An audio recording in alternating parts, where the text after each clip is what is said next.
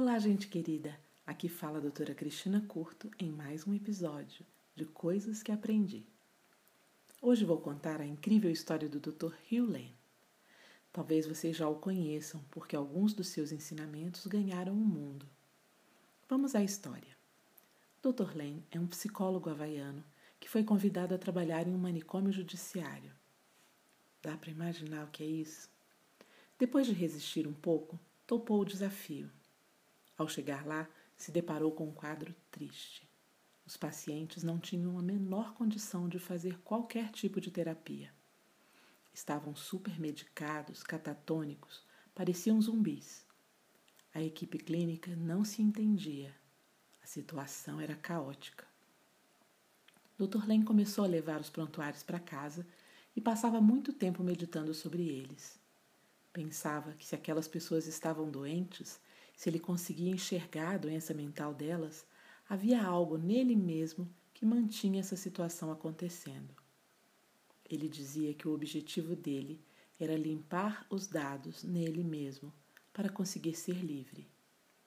Dizia mais ou menos assim: Sinto muito por manter em mim essa informação que o adoece. Me perdoe por guardar isso de você. Eu te amo, você é meu espelho. Obrigado por me dar mais essa oportunidade de limpar os dados dentro de mim para que eu possa ser livre. E os milagres começaram a acontecer. Os pacientes começaram a melhorar. Dr. Len organizou uma horta comunitária. Aí observou que os pacientes pioravam no plantão de determinados enfermeiros e médicos e começou a levar as fichas desses funcionários para casa, fazendo o mesmo processo. E as coisas continuaram a mudar.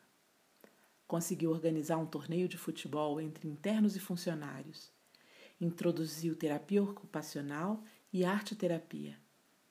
Fez um trabalho tão bem feito que, depois de algum tempo, o manicômio fechou por falta de pacientes. Todos foram curados. Esse fato extraordinário chamou a atenção do jornalista americano Joey Vitale, que entrevistou o Dr. Len, que escreveu um livro chamado Limite Zero e espalhou o Oponopono pelo resto do mundo. Perguntaram ao Dr. Len mais tarde qual era a pergunta mais importante que ele faria a si mesmo. Ele respondeu: Quem sou eu? E a entrevistadora continuou: E qual é a resposta para essa pergunta? Ele disse: Eu sou infinitamente zero.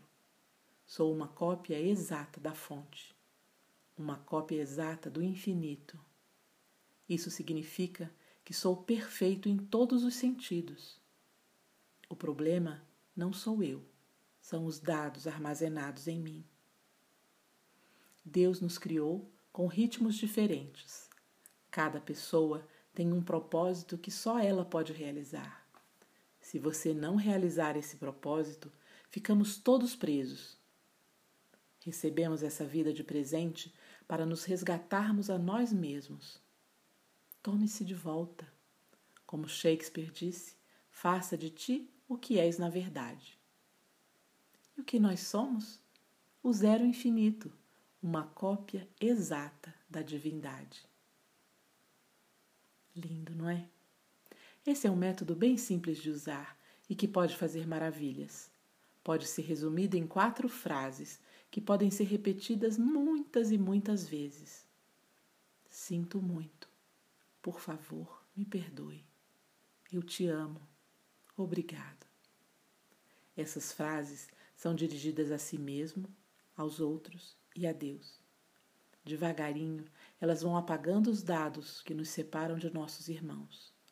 Vão curando feridas na alma, aproximando pessoas, fazendo milagres.